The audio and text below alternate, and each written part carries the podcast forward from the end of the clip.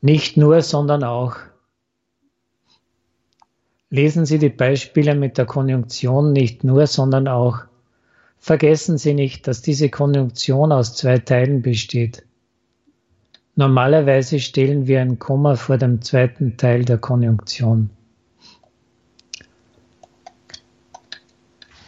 Tobias interessiert sich nicht nur für Bücher, sondern auch für Sport.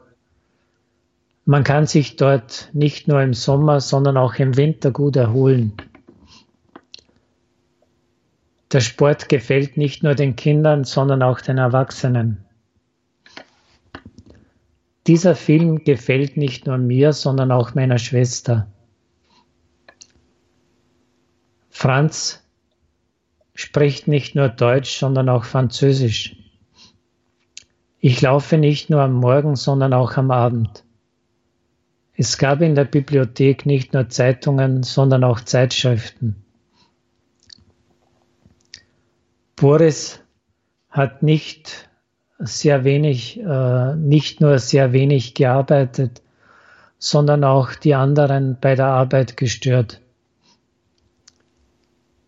Wir konnten das Vögelein nicht nur hören, sondern auch sehen.